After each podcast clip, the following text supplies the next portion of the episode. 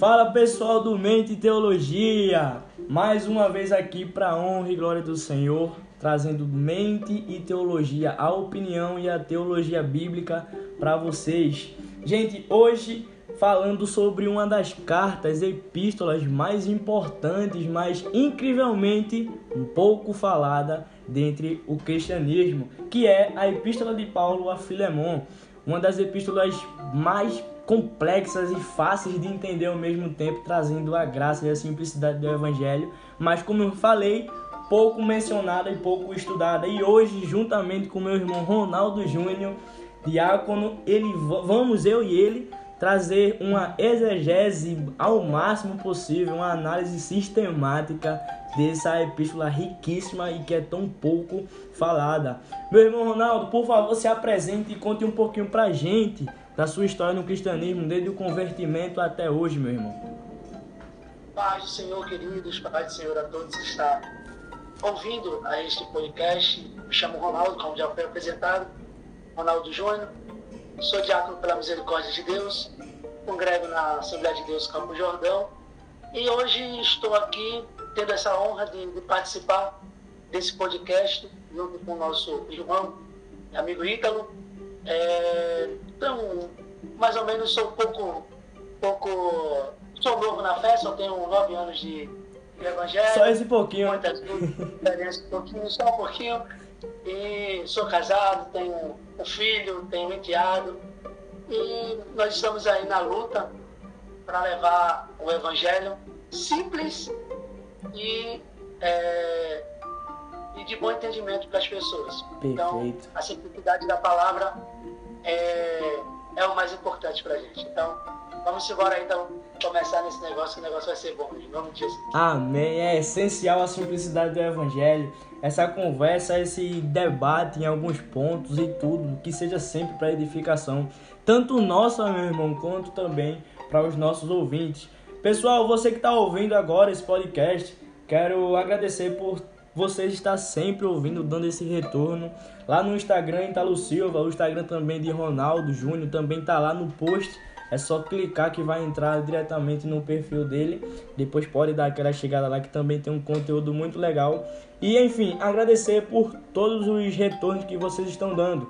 E de antemão, vamos iniciar nossa teologia. Teologia é sempre a nossa última e preferida escolha.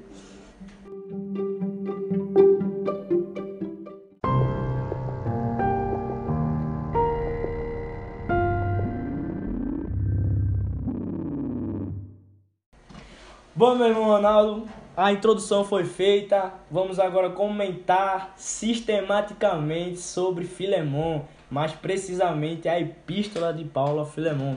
E antes de tudo, vamos só dar uma introdução aqui para quem está ouvindo do que é uma epístola, segundo as pesquisas feitas em livros, em internet, nesse todo o material que a gente tem disponível hoje. Uma epístola é um texto escrito em forma de carta que se diferencia por expressar opiniões e ser uma forma de verso poético. Em outras palavras, em outra etimologia, o tom na qual a carta pode ser traduzida é ditado logo nas primeiras linhas. E incrivelmente, irmão Ronaldo, isso se encaixa perfeitamente com o que a gente vai fazer hoje. Uma das coisas que eu percebi muito e quero ouvir a opinião do Senhor é que é, é, um dos erros, para falar a verdade, de interpretação bíblica nos dias atuais e que, consequentemente, veio de tempos passados, é a falta de interesse pela introdução da carta, no caso das cartas de Paulo. O que eu quero dizer com isso, para ficar mais claro, sempre, sempre, em todas as vezes que o apóstolo Paulo, creio que por ser uma característica dele, ele sempre inicia ditando o tom que a gente, o tom entre aspas assim, né, que a gente tem que ler aquela carta já no início. Se é uma carta de saudações, se é exortação ou coisa desse ponto. Então eu queria saber um pouquinho da tua opinião sobre especificamente o que, que a gente deve fazer para entender uma carta acerca do início dela. Para, para entendermos um pouco a, a carta, já do que. Vamos, vamos, vamos jogar na carta do, do apóstolo Paulo. Para a gente entender a gente tem que ler realmente atentamente no que ele está falando. E, gente, você que tem uma Bíblia de estudo, lá, lá no estudo, antes de chegar no, no texto da palavra, tem sempre um resumo da carta. Então é bom a gente também não, não deixe para ler o resumo todo e querer fazer uma mensagem, mas leia atentamente aquilo ali. E para entendermos um pouco da saudação, precisamos saber o que, o porquê Paulo está falando aquilo, o porquê, qual foi, como foi escrita. Uhum. A gente pode trazer essa carta que a gente vai fazer hoje, a gente vai, vai estudar essa carta hoje. A gente pode trazer para uma carta de recomendação, a gente pode falar que é uma carta de amor Exato. de Paulo. Então, nós temos carta de Paulo a Gálatas, ao, ao povo de Gálatas mesmo, da Galácia, que Paulo está repreendendo ele logo de cara do que eles estavam fazendo. Aquele sermão pós-Jesus, hein?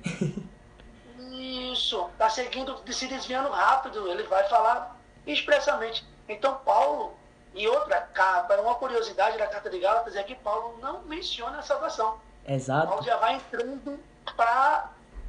Direto, já vai na, não ali.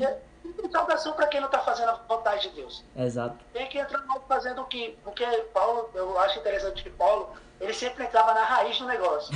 ele nunca entrava no termo, não. Ele já ia já para tirar todo o mal pela raiz.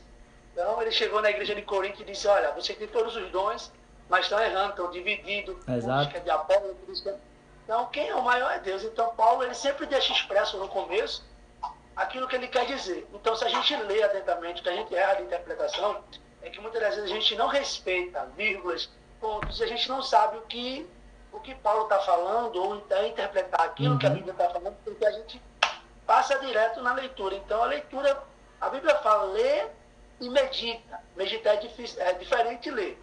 Você lê atentamente com seus olhos, mas meditar você tem que estar é, dentro da, da, do texto para tentar entender aquilo. Então, da literalidade ali do texto, do que ele realmente quer falar, né? Isso. Então... A gente tem que estudar, né, a gente tem que sair da, do contexto da Bíblia também Sim. e buscar referências fora dela para que a gente entenda o, o momento que estava cultural, Perfeito. o momento uma exegese ali, uma interpretação completa em tudo. E não o que tu... ser muito profundo, né? Não Sim, ser exato. Hoje em dia tá bem fácil, melhor dizendo assim. E tu falou de um ponto muito interessante, Ronaldo, que foi me lembrou da de um dos versículos bíblicos que está em 2 Pedro, nosso irmão Pedro, ele escreveu no capítulo 3, versículo 15, se não me engano, que existe algumas passagens, algumas cartas em especial do próprio apóstolo Paulo, de que são existem passagens difíceis de entender, mas que não são de impossíveis.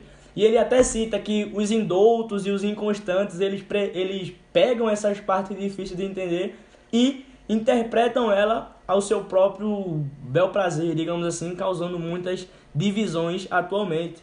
Então é bem interessante e crucial você interpretar a carta a partir do início, para que assim você possa entender qual o tom que foi ditado ali naquela carta para início. O, erro da gente, muitas das vezes, a gente coloca, porque a gente já foi também um dia, entre aspas, leigo naquilo que a gente Exato, fez. perfeito. E o erro que a gente comete é que a gente pega um texto isolado e começa a tentar interpretar sem saber realmente... As aplicações erradas. Então, a gente toma posições erradas por não ler o texto todo. A gente quer só um versículo e naquele versículo a gente quer fazer uma mensagem, quer fazer alguma é, coisa. Exato. Eu vou, eu vou citar algo que a gente pode, já pode seguir depois. A gente tem pessoas que, a gente vê muito isso no meio evangélico, tem pessoas que usam um texto, se eu não me engano, é Apocalipse 17, 17, que diz, uhum. está feito. O que, o que foi determinado está feito. Então aquilo ali não está falando de bênção para o povo de Deus. Aquilo está falando de uma de, de dores que virão sobre o mundo Entendi. e que o Deus determinou está feito. Então as pessoas usam aquilo ali para dizer, olha, o que depois determinado na tua vida será feito. Entendi. Então, é que, tipo um, um, um evangelho fragmentado, só uma mensagem do amor, do amor, do amor, Deus vai te dar bênção, tudo. Isso, ó, bate frontalmente, irmão, com a, a, a famosa teologia dos coaches hoje em dia, de que você é o centro, de que você move Cristo, que, enfim, não vamos entrar nesse ponto que isso é assunto para outro podcast.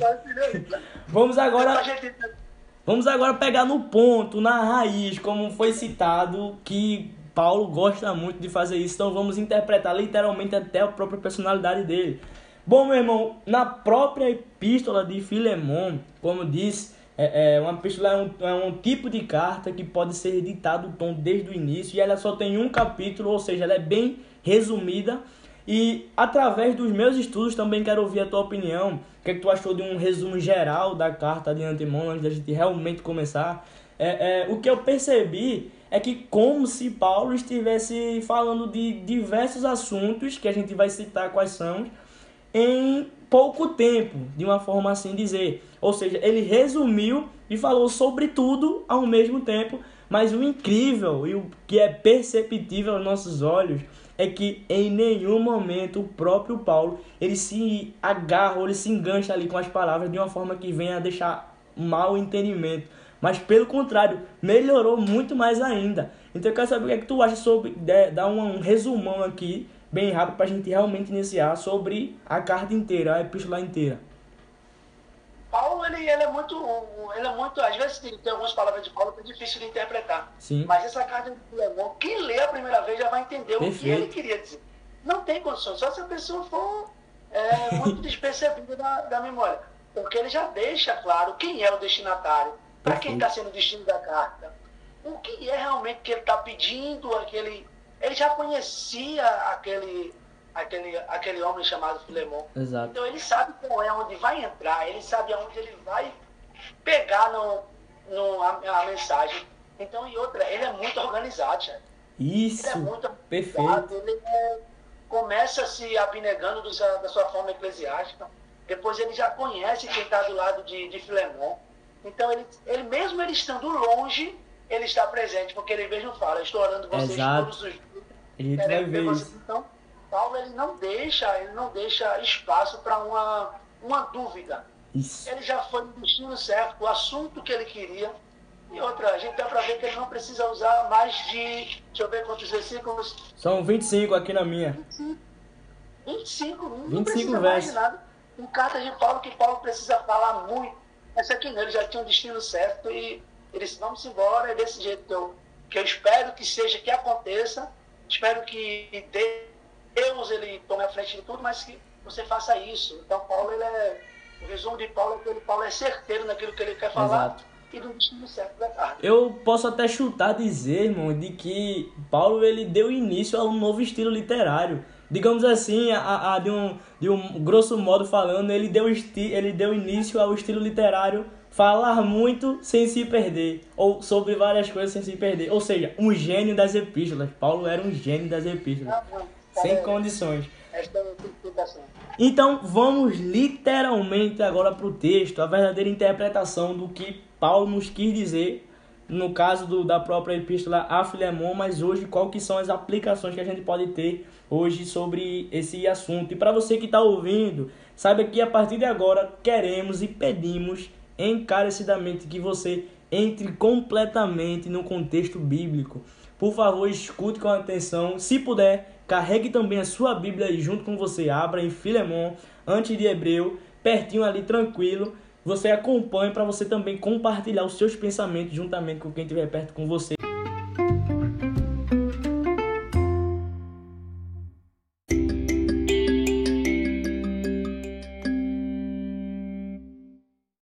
Então vamos lá, Ronaldo. Vamos pegar o primeiro verso de Filemon, na qual Paulo inicia se apresentando como que tem um ponto muito interessante que me chama muita atenção tanto em Filipenses como agora em Filemon, de que ele se denomina prisioneiro de Jesus Cristo. Eu quero saber o que, qual a tua visão sobre esse ponto principal que Paulo já inicia uma carta de amor dizendo que é prisioneiro de alguém. Como que pode isso? Como é que Paulo vai dizer, olha, eu sou prisioneiro de Cristo? E ele fala com uma paz terrível. Ele fala com um cara que diz, meu irmão, eu sou prisioneiro de Cristo. Eu amo, eu amo ser prisioneiro de Cristo. Uma naturalidade. É, naturalidade, a gente ama quando a gente. Quando, é, quando o evangelho, na verdade, é injetado na gente, é injetado em nossas vidas, tudo que, que o mundo acha que é prisão, para a gente é um, é um privilégio. Exato. É um privilégio. Paulo, Paulo disse: Não me admoestais, porque eu trago em minhas marcas de Cristo. Então Paulo amava aquilo que ele fazia. O que outrora ele buscava para destruir os cristãos, agora ele está sofrendo na pele e achando bom, achando isso uma paz. que para muitos prisão é lugar de sofrimento. A prisão com Jesus Cristo, quando Paulo fala, Paulo está falando que é prisioneiro da, da, vontade de Deus, de fazer a vontade de Deus, Perfeito. de buscar, de pregar o Evangelho de Deus. Então, para Paulo, pregar o Evangelho de Deus ou viver o Evangelho de Deus não é uma prisão, não é uma prisão de sofrimento, é uma prisão de privilégio. Então, ele mostra a simplicidade, dizendo: Eu sou prisioneiro de Cristo, com muito amor. E ele se apresenta como isso, se abnegando até da sua saudação natural. Exato. Quer dizer, eu sou um apóstolo. De o apóstolo. Isso está dando esse tema, só para dar um, uma, uma, uma catucada em alguns, em alguns irmãos, porque a gente tem o costume de dizer, ah, eu sou diácono Ronaldo.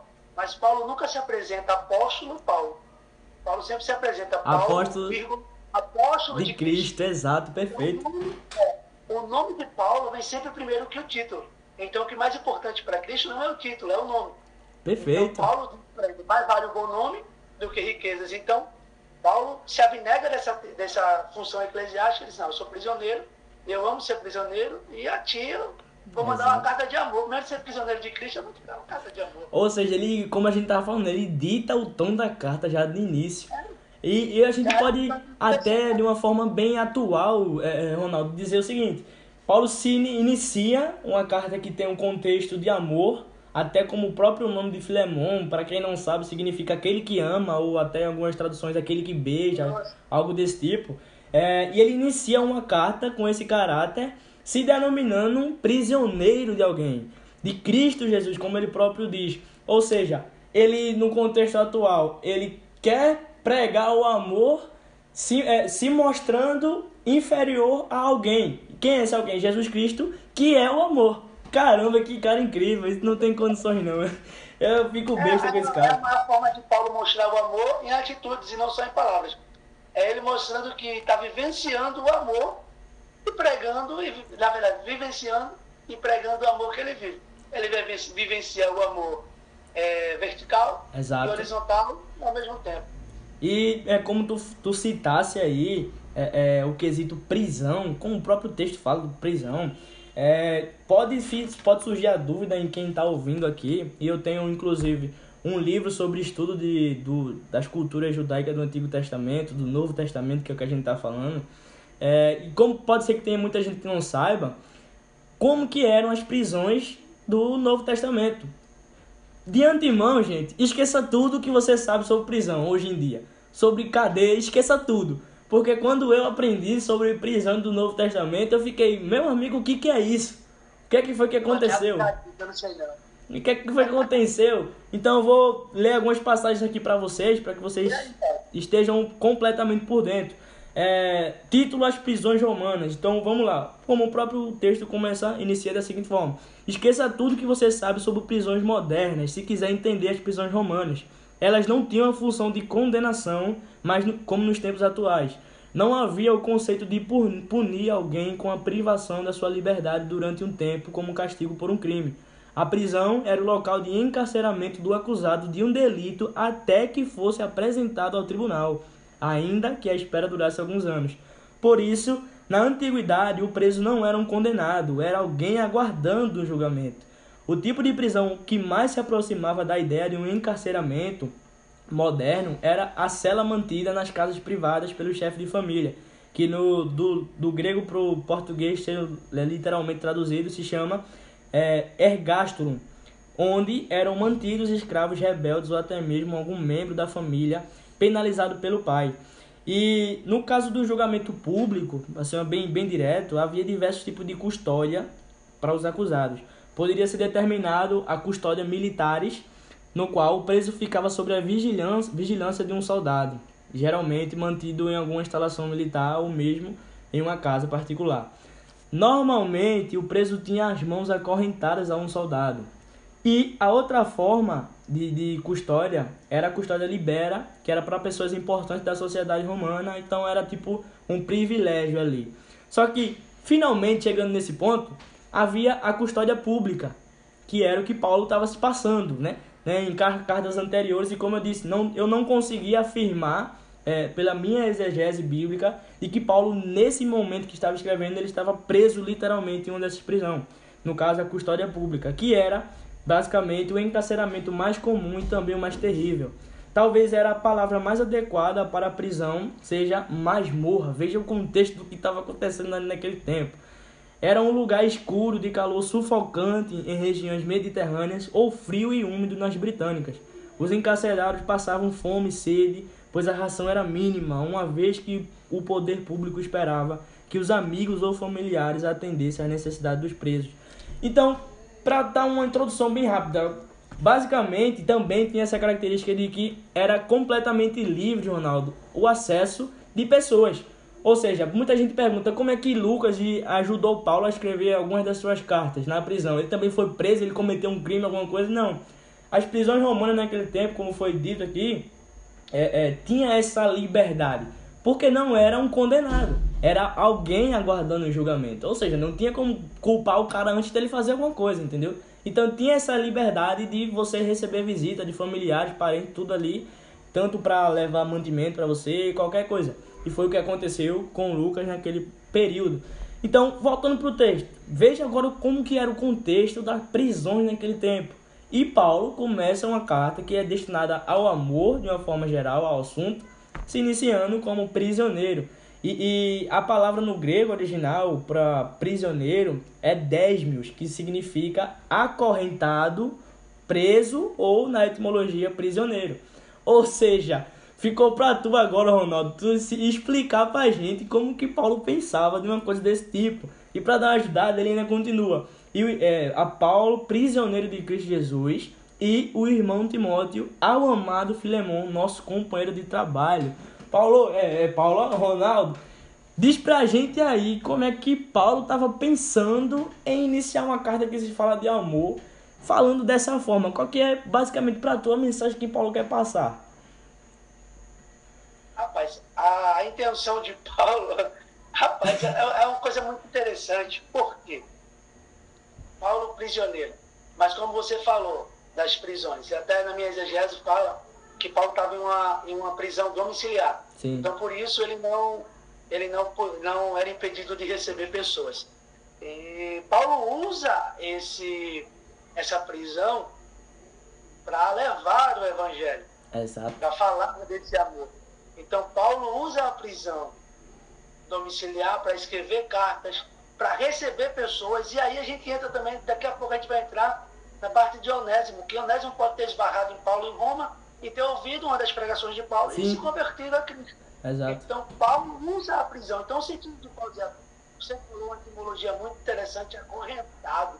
Isso. Então, acorrentado, como se o, se o evangelho tivesse agarrado em Paulo, disse, não, aqui eu não está não daqui só sai para alguém, para abençoar a vida de alguém, edificar a vida de alguém, mas em mim não sai. Perfeito. Então, Paulo é muito interessante, ele é acorrentado com Cristo. Irmão, você, você chegar a um ponto de dizer que está acorrentado em Cristo, ou ter a, a ousadia de dizer, olha, sede meus imitadores, porque eu sou de Cristo, é porque o cara já chegou no estado No nível, meu amigo, apostólico mesmo.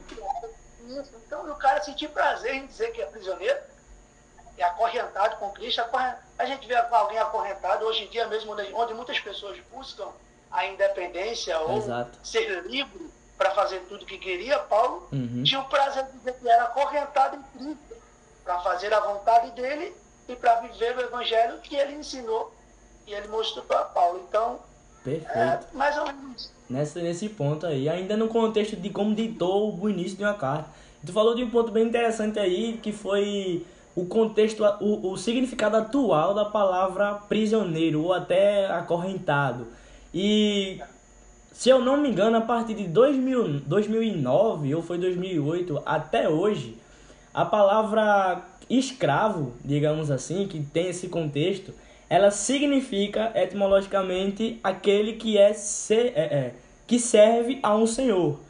Mas se a gente pega esse contexto de escravo, a gente vai ligar logo ao quê? A escravacia, a negros surrados, a pessoas acorrentadas literalmente para o mal ali. Mas só que Paulo não está falando nesse contexto. Paulo está simplesmente falando de que o Evangelho, Cristo Jesus, agarrou ele, acorrentou ele de uma forma de que ele se sente acorrentado. Mas o cara vai escrever uma carta falando de amor sendo acorrentado por Cristo. Cara, é muito interessante esse pensamento de Paulo. Que homem, que mente, que pensamento. Era um prazer, era um prazer para eles viver dessa forma. Sim, perfeito. Era um prazer viver dizendo, eu estou acorrentado em Cristo, eu estou prisioneiro de Cristo, eu estou prisioneiro com Cristo. E eu amo fazer isso, eu amo fazer a vontade dele. Então, se a gente for comparar Paulo antes e depois do Evangelho, a gente vai ver que ele era acorrentado, entre aspas, ou prisioneiro de uma lei que levava ele a fazer pecar contra Cristo. Então, quando Paulo se converte, irmão, Paulo se converte radicalmente. Perfeito. Paulo tira, como a gente pode dizer o, o ditado, da água para o vinho. Sim, sim. Paulo antes perseguia, matava, buscava cristão, e agora ele está padecendo por. É aquele contexto. Perseguia, no outro dia é um dos que era perseguido. Caramba. Ele, dá, ele, ele, ele batia nos cristãos e agora ele está apanhando pelo evangelho Exato. de um dia. Perfeito. Isso eu não quero saber desse evangelho. Então não tem condição não. Quando Cristo injertou mesmo o evangelho em Paulo, Paulo disse, não.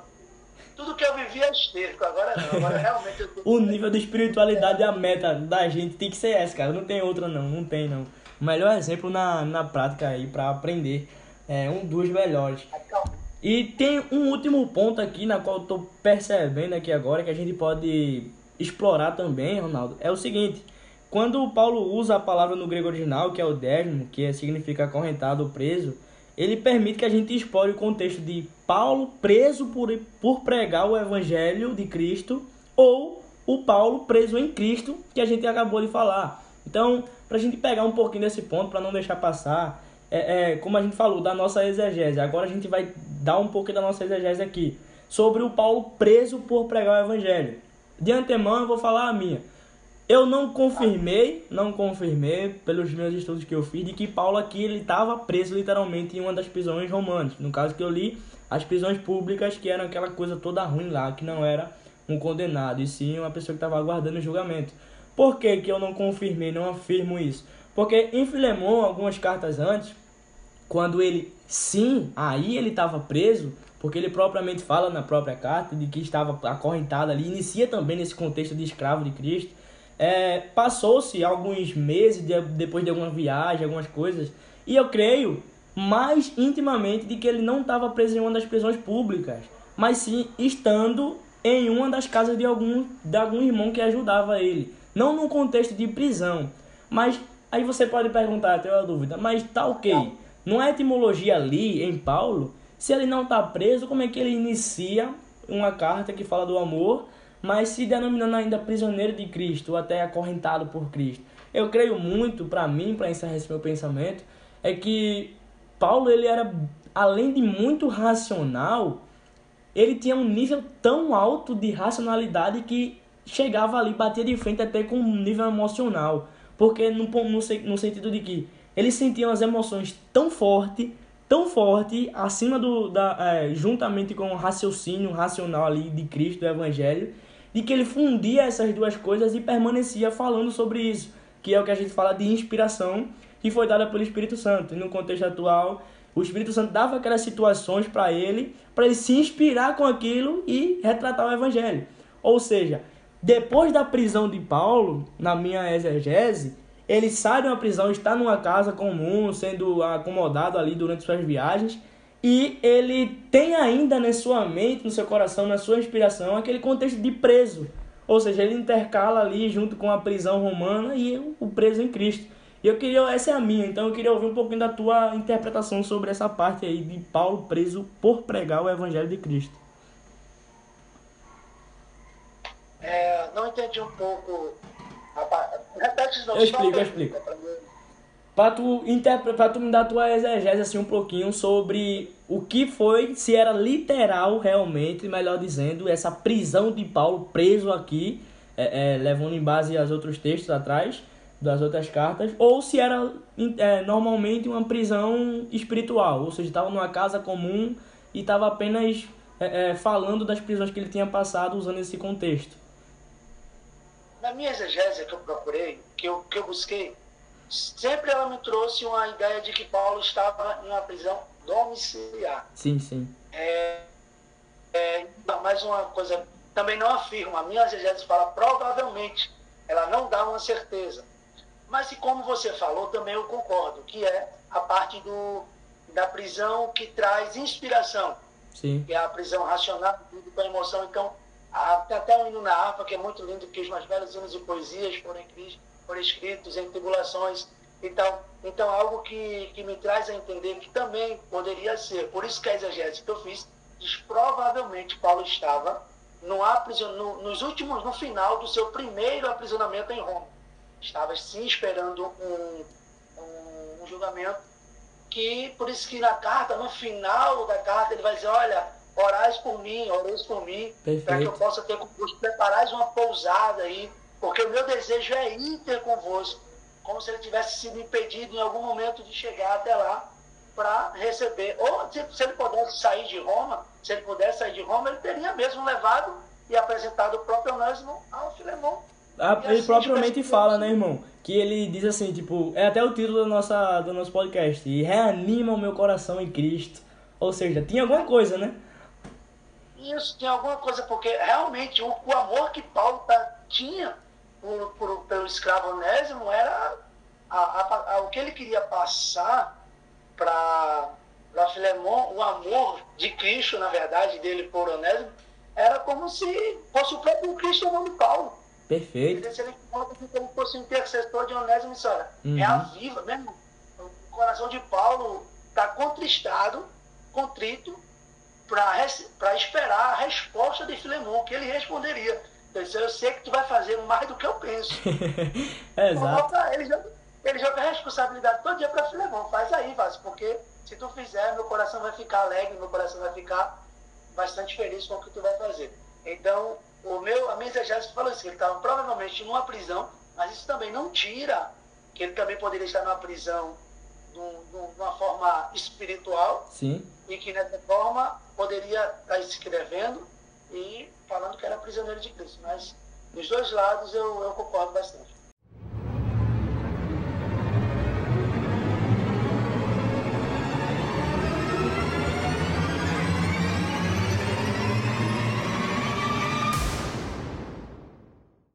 Perfeito. Então vamos caminhando aqui, vamos é, é, dar continuidade, porque esse verso 1 aqui já foi basicamente que uns 30 minutos só de interpretação. Vamos continuar, senão o Paulo vai ficar querendo ser ouvido, ouvido, ouvido, a gente não vai ouvir ele. Vamos continuar. Verso 2, ele continua é, é, agora agradecendo, que também tem um contexto muito interessante, e até pegando no final do verso 1, na qual ele continua. É, Paulo, começa Paulo, prisioneiro de Cristo Jesus, e o irmão Timóteo, ao amado Filemon, nosso companheiro de trabalho. Aí o verso 2. E a nossa irmã Áfia e, o Ar e a Arquipo, nossos, nosso companheiro de lutas e a igreja que está em tua casa. Ronaldo, tem uma missão para o Senhor. Quero saber aqui, da, do seu ponto de vista, da sua bibliologia aqui, o que é que Paulo estava se referindo quando, se, quando fala a igreja que está em tua casa. Em outras palavras, interpreta pra gente esse verso 2 aí, com as tuas palavras. Provavelmente, literalmente, havia uma congregação na casa de Filemão. Exato. É, a, e outra gente vê que já tinha irmãos que eu acho que, pelos estudos que eu fiz, eu busquei, eram das mesmas famílias. A Áfia poderia, provavelmente, a esposa de Filemão e Arquipo, seu filho. Então, é, eu até anotei um pouco aqui, diz que era um cristão, Filemão era um cristão que vivia em Colossos, foi alcançado pelo Espírito Santo através de uma das pregações de Paulo e apoiava a igreja e seus ministros, hospedando uhum. e mantendo uma igreja em sua própria casa. Então, é, Filemão tinha é, no contexto, uma, é, uma igreja, ele apoiava uma igreja dentro da sua casa. Era como se a casa de Filemão fosse uma congregação. Entendi. Uma congregação, uma e era muito comum isso naquele tempo, né? Nesse período, que ainda não tinham os próprios templos inteiros, eram casas. Era, as casas, as casas eram, é, o culto era feito em casas. A gente também pode trazer a, a forma de Lídia. Sim. Culto na casa de Lídia. Então a gente pode trazer várias, várias, várias cartas de Paulo, a gente pode ter a, e a conclusão de que casas eram usadas para cultos e até para manter as pessoas que vinham de outro missionários que vinham de outros lugares Exato. se hospedaram lugar e ele manteve. Isso se deu ali depois de Atos, mais ou menos, no início, depois das viagens missionárias da- apostólicas, onde o pessoal ia para os outros lugares e tal. Entendi. Muito interessante. Bem interessante Paulo sai, sai montando congregações. E Paulo não faz congregações. Paulo deixa a congregação, irmãos, dentro de casas, fazendo Sim. cultos. Então, Paulo não levanta a igreja. Sim, A igreja que levanta são os irmãos. Então, os irmãos se propagam e aí vão levantando em suas casas. Cada um para casa fazer um culto no lar. É o culto do lado hoje em dia. Sim, aí sim. junta os irmãos, no lar e literalmente, literalmente pregava o evangelho. Chegava ali numa cidade, colocava o evangelho, vamos para outra agora, vamos para outra. Aqui já Aí tá chegou, feito. já chegou aqui, então vamos para outra. Exato, que visão, que homem, é sério. É, eu peguei uma, uma conexão aqui. é, a primeira vez que, que Arquipo é citado aqui na Bíblia, no Novo Testamento, é em Colossenses, como você falou, que era é, é, esse início todinho. É, Colossenses não, melhor dizendo, 1 Tessalonicenses, na qual. É verdade, Colossenses, que a Bíblia aqui nova, meu amigo, me ajude. Mas. Nossa, a escola, se não me engano, é quatro, né? É, Colossenses 4, verso 17. Que, que tem conexão aí com Filemon 1, capítulo 1, verso 2. Só tem um capítulo. Na qual diz: E dizei a Arquipo, Paulo fala também: Cuida do ministério que recebeste no Senhor para o cumprires. Ou seja, Arquipo era um cooperador ali também e provavelmente veio antes de Filemon. Ali deu esse início antes de Filemon. Ou seja, Filemon era um, um, é, digamos assim, um aprendiz de Paulo vindo de Arquipo e chegou nele ali e estava agora recebendo uma carta do próprio apóstolo Paulo, que creio para ali era uma, uma inspiração, ou seja, o evangelho encarnado depois de Cristo ali, naquele período, e, ou seja, cara, que pensamento. É, o evangelho, o evangelho ele é muito, ele é muito interessante, porque o evangelho, quem recebe o evangelho não fica com o evangelho para si. Sim, sim, A missão é passar, passar evangelho. o Então, ídolo. se a gente vê, Paulo passou para Arco, Arco passou para Filemon, Filemon provavelmente passou para África, África passou para... Então, o que fica para gente não é evangelho. O evangelho tem que ser propagado e alcançado vidas. Entendi, perfeito. E, e tem até uma coisa bem interessante também ver nesse verso 2 é que na tradução literal, no caso a vulgata literal do original para o português, é, Paulo cita o seguinte: E a nossa irmã Áfia e Arquipo, nossos companheiros de armas. Ele não usa a palavra luta no literal, ele fala armas, ou seja, ele coloca o evangelho como uma literalmente arma, cara. Os, caramba, aí a gente, se a gente for englobar esse assunto, vai, vai dar cinco horas aqui, porque imagina, Paulo chega numa cidade nova, é, é, é, sei lá, qualquer uma cidade nova que ele chega e usa o evangelho como arma. E pensa, pensa. Aí, ditado, tem, um ditado, pentecostal que eu vou falar só. Pode falar, pode falar. É que a, que, que a Bíblia ou o Evangelho é uma arma que atira e o defunto vive. perfeito. É, porque a gente está morto quando a gente não recebe o Evangelho. Então o Evangelho, quando é atirado, colocado pra gente, a gente não tinha vida, agora passa a viver. Entendi, perfeito. Gostei muito dessa daí. E, e essa aplicação, pensa mais uma vez, voltando ao verso 1. Se Paulo utiliza esse contexto de o evangelho como armas e se coloca ali como prisioneiro, ou seja. ah, rapaziada, essa parte aqui é brincadeira. Essa parte aqui é brincadeira. Decide o que você quer, cara. Decide o que você quer. Você quer ser prisioneiro ou quer ser arma? Ou seja, calma, rapaziada, essa parte aqui é brincadeira, pessoal, que a gente tá dizendo que Paulo utilizou uma arma aqui, ou seja, ele, ele fez uma pregação à mão armada. Mas brincadeira, leva essa parte aqui na, na literalidade não, vamos lá. Continuando, vamos dar uma caminhada mais ainda aqui. Paulo continua a, a saudação dele agora, graça a vós e parte de Cristo e paz da parte de Deus, nosso Pai, e do nosso Senhor Jesus Cristo. Ô, ô Ronaldo, me lembra uma coisa aqui. Tem esse pensamento bem interessante aqui. Eu nunca vi ele, o próprio Paulo, ele iniciar uma carta dele de uma forma diferente, sem ser graça e paz, ou graça a vós e paz de Cristo Jesus. Ou seja, é bem interessante esse contexto dele, a gente tem muita coisa para falar disso, de que Paulo ele construiu, ele criou esse, essa saudação e de que é perfeitamente encaixada. quando ele fala graça, ele se refere no contexto geral, ali no fim da linha, da graça, do evangelho, de Cristo Jesus, salvação, morto, ressuscitado por nossos pecados, e ele, a paz de parte de Cristo Jesus, ou seja, ele engloba uma luta que veio da graça, que veio através de uma luta, e a paz ao mesmo tempo. Ou seja, Paulo gosta muito desse jogo de palavras aqui.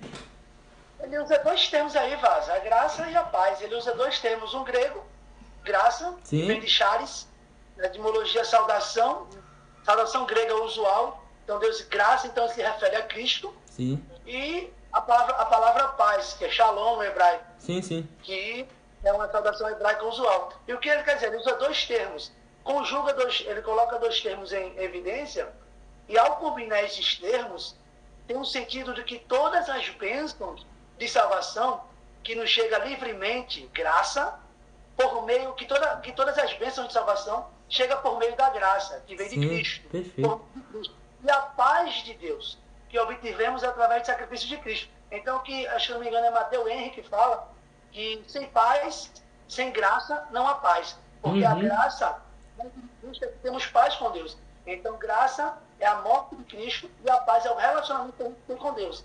Para chegar no relacionamento com Deus, a gente precisava da graça para chegar até a Perfeito. paz. Exato. Então, a graça nos levou à paz com Deus. Muito interessante esse ponto. Caramba, é uma saudação. O que, que dá uma saudação, hein? Simplesmente Paulo, simples, simplesmente ele. É, vamos caminhar mais um pouquinho aqui agora, chegando no verso 5, ou seja, o corpo agora da carta. Vamos entender o que é que Paulo está realmente querendo falar. Ele inicia falando o seguinte: ao ouvir, não, verso 4, melhor dizendo, começa no verso 4: Sempre dou graças ao meu Deus, lembrando-me de ti nas minhas orações. Lembrando que ele estava se referindo aqui a Filemon. E continua no verso 5: Ao ouvir falar do amor e da fé que tens para com o Senhor Jesus e para com todos os santos. Ou seja, Ronaldo, naquele contexto de que ele veio, veio Paulo, depois veio Arquipo e chegou a Filemon. Principalmente no verso 5, ao ouvir falar do amor e da fé que tens para com o Senhor Jesus. Deixa eu te fazer uma pergunta. Pode Quem fazer. foi que falou desse amor? Quem foi que falou do amor que Filemão tem na hora? Quem que o quê? Quem falou a Paulo?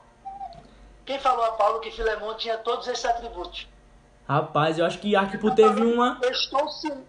eu estou ciente do teu amor. Sim, sim, perfeito. Arquipo fazendo a, a moral de Filemon ali por trás. Dando a moral pra ele. A gente também pode falar e pode, não pode afirmar isso. Mas até o próprio Onésimo, Sim, sim. até o próprio Onésimo pode ter passado algumas coisas para Paulo dizendo, olha, meu Senhor, ele, eu sou escravo dele, Exato. mas ele ama a obra de Deus, ele está lá hospedando, ele está lá fazendo a, a congregação na casa dele, é uma bênção. Eu só não aguentei servir mais e quis fugir. Entendi. Mas ele é um exemplo em amor, ele é um exemplo em fé. Então, pode, pode ser Arquipo, tem a própria África, que ele se, ele se, ele Uhum. se, se, se eleva ela como se- Uma ajudadora ali, uma cooperadora. mas como se tivesse uma intimidade grande de conhecer a, a natureza de África. Então, Perfeito. vários, vários conflitos. Vários contextos, dá pra trazer muita coisa. E, e principalmente nesse que tu falaste, é, é ao ouvir falar do amor e da fé que tens, ou seja, ele ouviu de alguém, ele não conheceu ali literalmente, naquele momento não estava falando com ele, como a gente tá falando aqui agora, no mínimo. Mas ele ouviu falar de alguém, de Filemon especialmente. E ele dá continuação aqui no verso 6, do, do, ele cita agora especialmente as, princip- as primeiras e principais características de Filemon. Vamos ver quem que era esse, esse rapaz aí, provavelmente, né? Verso 6. Para que a comunicação da tua fé, ou seja, ele tinha bastante fé, se torne eficaz no pleno conhecimento de todo o bem que há em nós para com Cristo. Ronaldo, quer que tu pegue esse ponto aqui e fale um pouquinho sobre ele. Paulo fala no verso 6. Pode falar. Pode falar, pode falar. Pronto, Paulo pega no verso 6 e diz: Para que a comunicação da tua fé se torne eficaz. Nesse contexto de que Paulo começou com Paulo, aí veio Arquipo, Áfia, ou esses próprios homens aí, mulher, ele chegou agora a Filemon. Provavelmente Filemon era bastante novo em relação à idade. Ele era bastante novo. E quando Paulo diz para que a comunicação da tua fé se torne eficaz, é porque em algum momento ali Filemão estava, sei lá, acho que andando num caminho meio errado ali, que não estava sendo tão eficaz. Ou seja, é a necessidade de Paulo dessa exortação. Aí eu queria saber da tua opinião aí, o que é que mais ou menos poderia ter acontecido ali para Paulo falar nisso. O sentido, o, o sentido de fé, nesse contexto aqui, nesse contexto, ele tem três expressões, Ítalo. Sim. É, que é a fidelidade a Cristo e aos irmãos.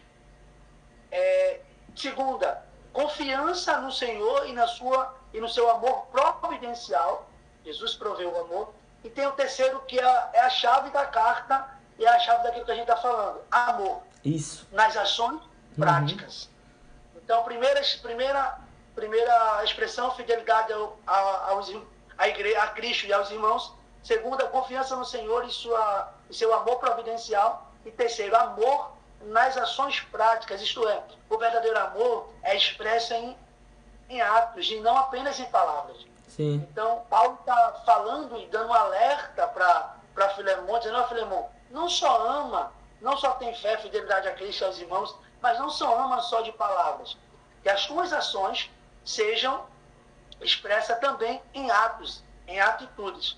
Então, quem ama só em palavras as atitudes revelam que não há amor. Uhum. Então, quem ama em atos prova mais do que ama em palavras. Então, Paulo ele alerta muito: olha, ama não só em, em palavras, mas também em atos. Então, por isso que ele buscou esse ato. Paulo entra no íntimo de, de Filemão, uhum. tentando extrair dele aquilo que ele queria, que era o amor, mostrar-se o amor de Cristo na vida de Filemão. Paulo aí, um, duas primeiras características pastorais de Paulo que é perceber é, é, o que tem de melhor nos outros.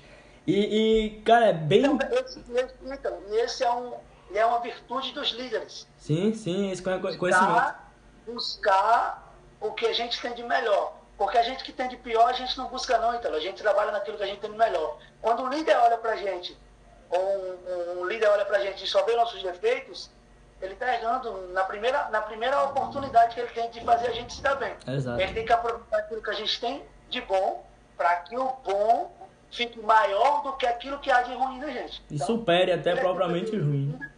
Cobra isso. Então isso aí que tu falou é bem, bem real mesmo, concordo plenamente, porque o próprio Paulo ele continua falando é, é, no pleno conhecimento de todo o bem que em nós há para com Cristo. Ou seja, ele pega ali uma exortação que vai completamente ser ligada à ação, ou seja, Filemon, Coloca o que tu tem de melhor para fora aí, para que o pessoal conheça o evangelho juntamente contigo, tá? Chamando ele para uma missão. Aquilo que você tem melhor em Cristo, porque se depender da nossa natureza. É verdade, isso aí tá certo, corretamente. Exorte-me. Muito interessante, é muito interessante. Não, não, tô nem corrigindo você, é muito interessante que a gente pega esses. Esses, esses pontos, esses verdade. Detalhes, é, esses detalhezinhos, porque que há em Cristo, foi Cristo que gerou. Sim. Então, se Cristo gerou, há coisa boa dentro da gente. Então, por, por, pelo, se, for, se vamos pela característica de Filemão, a gente não conhece, porque não, não se diz muito aqui, mas se fosse pelo homem natural de, de Filemão, ele poderia dizer, eu quero saber, eu quero que uhum. ele volte para ele ser corrigido. E, não, mas há, um, há um, algo dentro dele agora que, não, que ele não se comanda mais, quem comanda ele é Cristo. Então ele bota, tem que botar para fora aquilo que Cristo colocou dentro dele. Perfeito, aplicação perfeita. Isso aí é para nossa vida, tá? Tanto eu aqui como vocês estão ouvindo. Perfeitamente. Um pregador é pregador em todos os lugares, isso aí eu reconheço. Verso 7, para concluir essa, essa saudação aqui de Paulo, que a gente já não tem mais tanto tempo para continuar esse podcast, mas vamos lá até onde der. Se não der tempo, tem segunda parte, se Deus permitir. Quero muito isso. Eu acho é bom. É, eu acho é bom. Verso 7, Paulo fala: Pois tive grande gozo e consolação no teu amor, como a gente está falando. Ah, literalmente tudo aqui.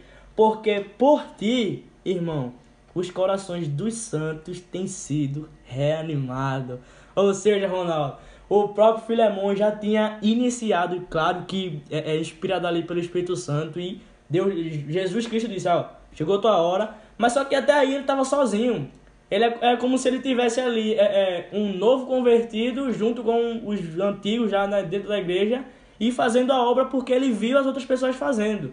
Mas agora ele recebe uma carta de Paulo, como acho que criei uma forma de resposta de oração ali para ele, dizendo: Ó, tu tem que fazer. Não vai atrás dos outros não porque tu viu os outros fazendo, não. Agora tu tem que fazer porque a mensagem de Deus está sendo direta aqui para tu através de mim.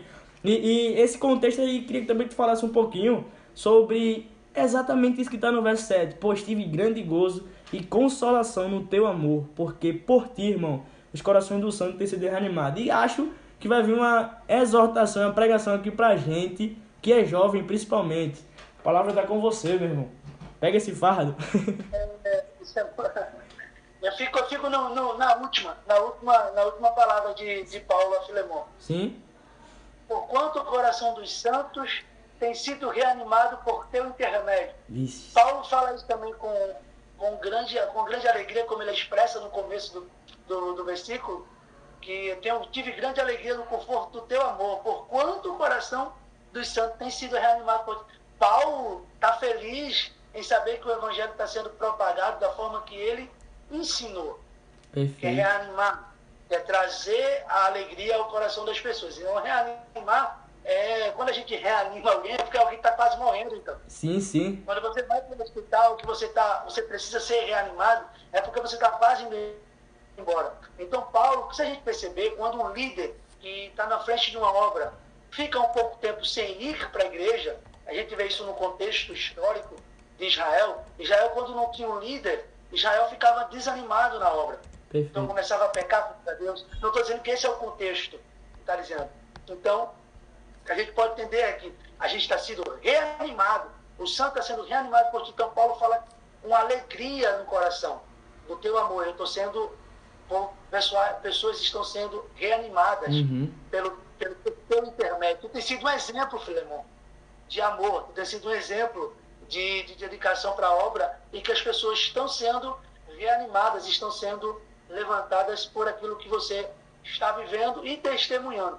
Então eu passo a bola para tu e manda ver. Ah, esse contexto é muito, muito, muito interessante mesmo, porque eu quero aplicar muito isso para mim. Eu, cara, eu tenho 17 anos e, e basicamente isso. Que cara é essa? Que cara é? tenho 17, meu irmão. Tenho 17, mas. Os ouvintes aqui não vão ver a cara dele, mas que. mas continuando.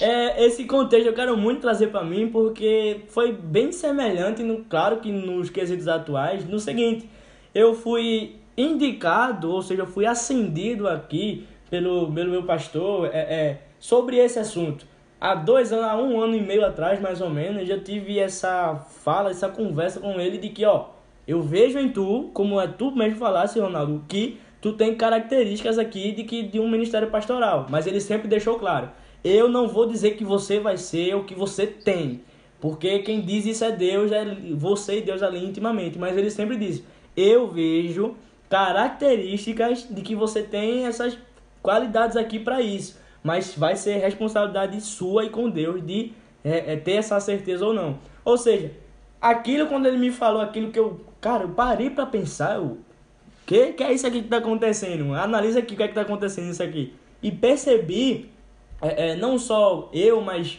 coisas que tinham acontecido antes e que tudo confirmava, pelo menos até hoje. E eu comecei seminário, é, faculdade de teologia e Antes de tudo isso, a própria Bíblia aqui no, no vulgar, literalmente, cara, me apaixonei. Me apaixonei de uma forma de que eu posso até dizer bem, bem, bem ousado mesmo, mas bem ralinho aqui, de que também estou me tornando um acorrentado a Cristo, como o próprio Paulo disse. Então, cara, esse contexto é muito, muito interessante. Como a gente não tem muito mais tempo, a gente tem aqui, para ser mais exato, 8 minutos e 56, 55 segundos agora. Então a gente vai fazer o que eu queria muito, para não mentir aqui. Temos que fazer segunda parte. Então, para concluir, é o primeiro. A gente, a, gente não, a gente não combinou isso, tá, gente? Não combinou. A gente disse, ó, vamos conversando aqui até onde der. Chegou no limite, a gente continua. Só que, perfeitamente, a gente parou na, na introdução, na saudação de Paulo, digamos assim. Ou seja, Fica tranquilo, você ouvinte, que o melhor tá por vir ainda no próximo episódio. Deixa eu falar só uma coisa pra gente falar sobre esse último, esse último, cap, esse último versículo. Pode falar. Eu encerro as orações é, finais.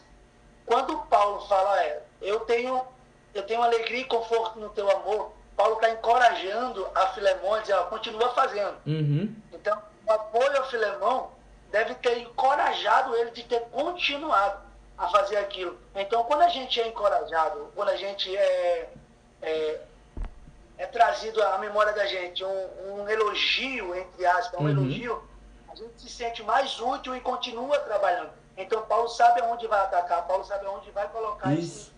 Esse encorajamento. Dizendo, ó, continua, dizendo, continua fazendo, porque uma fé viva, porque uma fé viva, a fé, se ela não for viva, ela é morta, a obra não cresce. Quando a fé ela é viva, então, ela leva o evangelho para frente. Quando a Exato. gente diz, eu tenho fé, mas não pratica essa fé, o evangelho não cresce e a gente continua do mesmo jeito. Então, quando Paulo encoraja, dizendo, olha, continua a fazer, porque tem uma viva e eficaz fé, e essa fé vai trazer mais pessoas pra, para o evangelho de Cristo. Então, um recado para a gente é que a gente tem que ter fé, mas tem que colocar essa fé para prática, porque se não, a fé que a gente tiver não for colocada em prática, a gente não vai sair do lugar. E não vai reanimar ninguém. A gente Exato. ser reanimado por alguém que tem uma viva e uma eficaz fé. E com isso eu quero pegar o gancho perfeito agora com a, a introdução, como a gente fez desse, cap- desse episódio, desse podcast, que é uma frase que eu quero guardar para sempre de Paulo para mim, que é reanima o meu coração em Cristo Jesus. Ou seja, veja como tudo que a gente falou, como eu falei no início, essa carta, essa epístola, ela liga uma coisa a outra de uma forma extraordinária, tanto os assuntos como as próprias eh, aplicações do texto. Então, como eu disse, pessoal, vamos ficar para o segundo episódio. Provavelmente, é, provavelmente não, vamos dar certeza que semana que vem agora a gente vai trazer esse episódio. É, é, continuando com o corpo do, do, do capítulo inteiro aqui agora de Filemão, que só tem um, e trazer o melhor, o melhor, o melhor da teologia e interpretação bíblica que a gente pode fazer. Tudo para honra e glória de Deus. E meu irmão, quero agradecer de antemão por esse, pelo próximo e pelo próximo ainda que vier episódio, talvez. Eu quero agradecer por Eu isso. acho que não vai dar no segundo, não, ter que ter terceiro, viu? Tem que ter, vamos, vamos torcer aí, vamos orar, botar o joelho no chão. Mas, meu irmão, muito obrigado. Você também que tá ouvindo, muito obrigado. Compartilha esse episódio, vai estar lá no Instagram também. É só tocar no link na bio, que vai estar indo direto pro, pro, pro Spotify. Também tá em outras plata- plataformas de podcast. Pode ir, que você vai ouvir tranquilo. Divulga, se possível, para esse é, é, podcast, essa conversa sadia aqui sobre a própria Bíblia possa chegar em mais e mais pessoas. Alguma coisa para falar, meu irmão, pra gente encerrar? Só agradecer, então, agradecer por esse, pelo próximo e pelo que vier. Então, compartilha, gente, porque compartilhando também nós iremos ser canal e você também será um canal de bênção para as pessoas. Então, pratica a tua fé e reanima o coração de alguém. Boa, perfeito. Tchau.